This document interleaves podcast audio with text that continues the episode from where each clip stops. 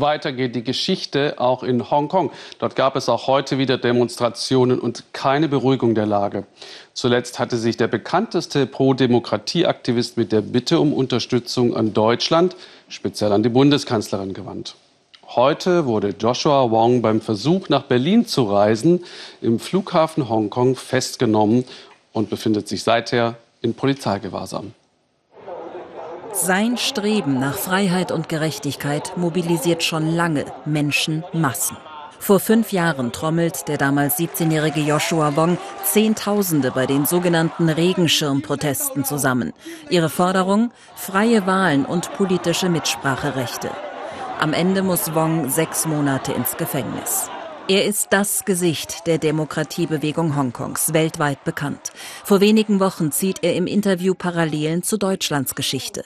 Hongkong ähnelt genau dem, was in Ostberlin im vergangenen Jahrhundert unter der Niederschlagung der Menschenrechte und der Herrschaft des autoritären Regimes passiert ist. Und wir werden nicht schweigen.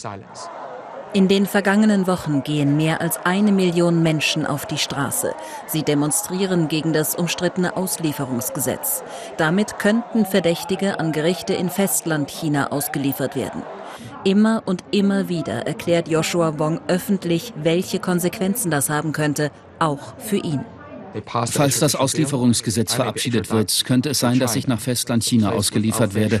Ein Ort ohne faire Prozesse. Es könnte sein, dass ich wie der Dissident Liu Xiaobo zehn Jahre in einer dunklen Zelle sitzen muss. Mehrfach wird Joshua Wong mit seinen gerade mal 22 Jahren festgenommen. Hier Bilder von Ende August. Offenbar ist das auch heute passiert. Auf seinem Twitter-Account ist zu lesen, ich wurde heute Morgen vom Zoll des Flughafens wegen Verstoßes gegen die Kautionsbestimmungen von der Polizei festgenommen und bin jetzt in Gewahrsam. Und deshalb schalten wir ganz aktuell zu Tamara Anthony in Peking. Das sieht doch eher aus wie Schikane. Die Kanzlerin war eben mit einer Wirtschaftsdelegation in China, hatte zurückhaltend Kritik geübt. Nun dies. Wird das das deutsch-chinesische Verhältnis belasten?